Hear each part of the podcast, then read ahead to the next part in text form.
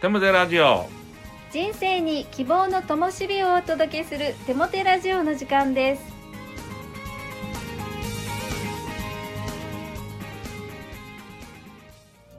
皆さんお元気ですね。パーソナリティのテモテ牧師こと新谷和重とアシスタントのかなちゃんこと山本かな子です。テモテ先生2023年始まりましたね。はい。このコロナが続く3年間そして2023年が始まって、まあ、コロナも緩んでくるそういう年になると思ってるんですね。今まではコロナの感染状況をとにらめっこしながら何回目の前のことをあたふたとやっているという雰囲気の数年間でしたけれど私はこの23年ですね、えー、やはりちりとですねプランを立てて、えー、お仕事をしたいな。もちろん、うん、大きなところではプランはあるわけですけれどもさらに具体的にプランを立てて、えー、教会の働きまたイエス様のことをお届けする働きをしていきたいなと思っています。そしてこのコロナ疲れをした多くの人たちにですねイエス・キリストにある希望や喜びまた力をお届けできたらなと心から願っています。はい、えー、疲れた人がたくさん高砂教会に羽を休めに来ることができますように。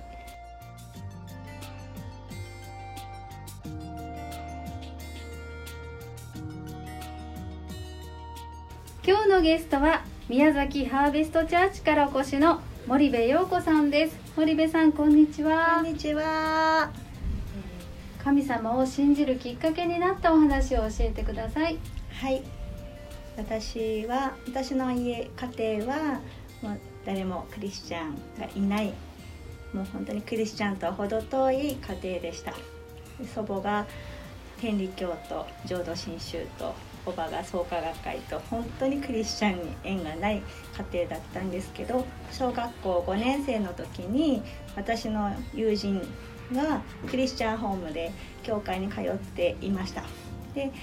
クリスマスの時に子供の時にのクリスマスの時に誘ってくれたのがきっかけで私は教会に行くようになりました。でその時は本当にお菓子がもらえたことだけはしっかり覚えていまして、ね、それが楽しくって何回かその時からその友達が誘ってくれるようになりました。で毎週日曜日にその子のお父さんが迎えに来てくれるんですけどクラクションを鳴らすんですよね。私を迎えに来たよってやってプープーって。でも日曜日の朝ってねやっぱり寝ときたいじゃないですか。だからちょっとこう寝たふりをしてる時もあったんですけど私が出てくるまでパパパパ行くよって それが毎週繰り返し もう欠かさず迎えに来てくれたんですね。でもうそれがきっかけでも行くようになりその頃は本当にイエス様ってまあ、神様ってなんかつながらなくってただ遊びに行ってたんですけどある時中学生になった時にちょっといじめのようなことがあってですね学校に行けな行きたくない行けな行行けなくなったんです。でその時にイエス様を思い出してで本当にイエス様がいるなら私を救ってくださいっていう祈りというか、まあ、叫びでした。本当に死にたい気持ちもあってどうしていいかわからなくって。でもイエス様いるなら私を助けてください救ってくださいって叫んだ時にその日がたまたまその教会の夜の祈り会っていうのを思い出してそして今度は自分からその子に電話をかけて「すいません」教会に行きたいんですけど迎えに来てくださいって言ってでそこで初めて自分から教会に行きたいと言って行った。その時に教会に入った瞬間に今まで感じたことなかった本当に何て言うかな平安。今だったら平安神様からの平安って分かるんですけど本当にここにずっといたい。っていう本当に気持ちになってそれから水もう自分からもう毎週行くようになってそれが洗礼を受けたきっかけになり今に至っています。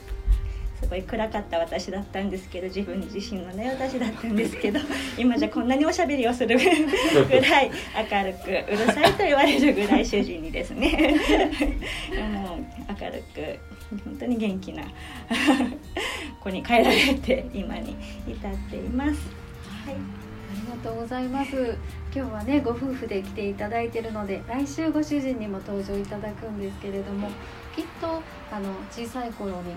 霊霊の部分で神様を受け取っていたからですね、しっかりつながりができていてよかったですね。はいありがとうございます。それではデモテ先生に励ましのメッセージを語っていただきましょう。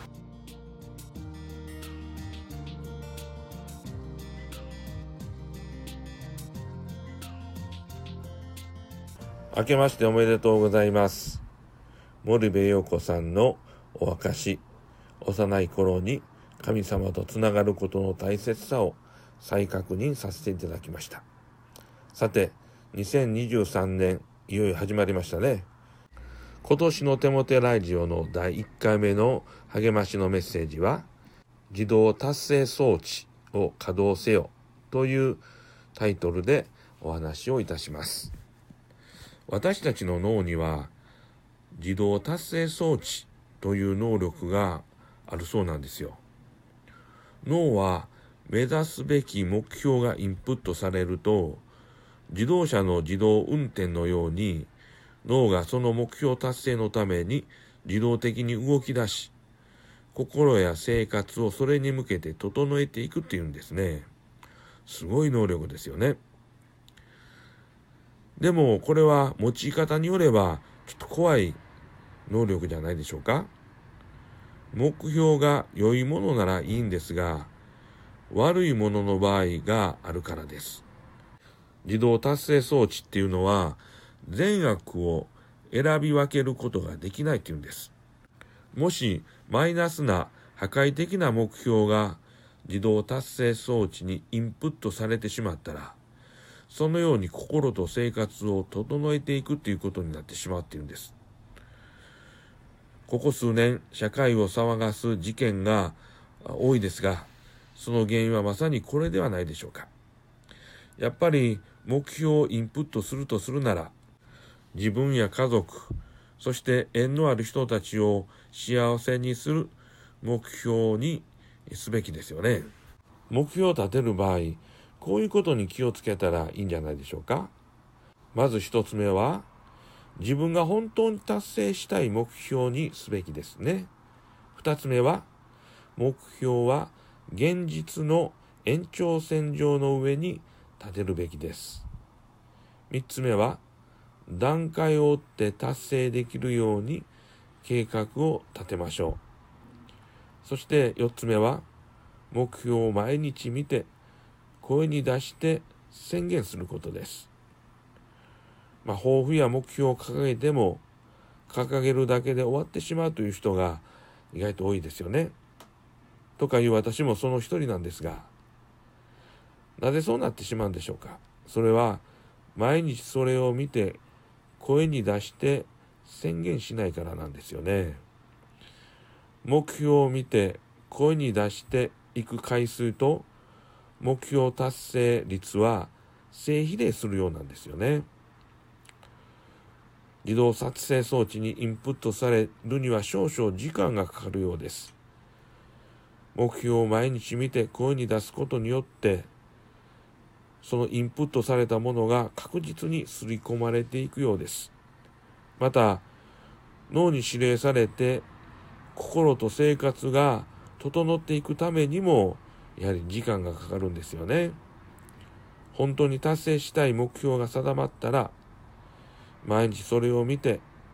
声に出して宣言していきましょう。やがて、そのようにして自動達成装置がインプットされ、刷り込まれることで、心と生活がそれに向かって整えられていきます。この新年の初めに、いや、目標なんて僕にはない、私にはない、見当たらないという方もおられるかもしれませんね。でも大丈夫ですよ。神様は必ずあなたの心にこれを達成したいという願いを起こさせてくださいます。そしてその願いが起こされた時が自動達成装置にインプットされるスタート地点ですリスナーの皆さんの2023年が大いに祝福されるように心からお祈りをいたします聖書の言葉主は私に答えて言われたこの幻を書きこれを板の上に明らかに記し走りながらもこれを読み売るようにせよ。ハバクク2章2節お祈りします。神様、あなたは私たちの脳に自動達成装置という能力を与えてくださいました。この素晴らしい能力を自分や家族、大切な仲間たちの幸せのために用いることができますように。この新しい年を神様が祝福してください。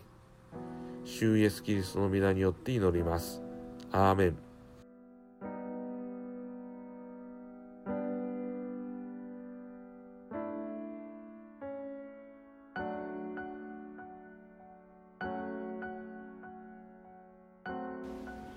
月の賛美は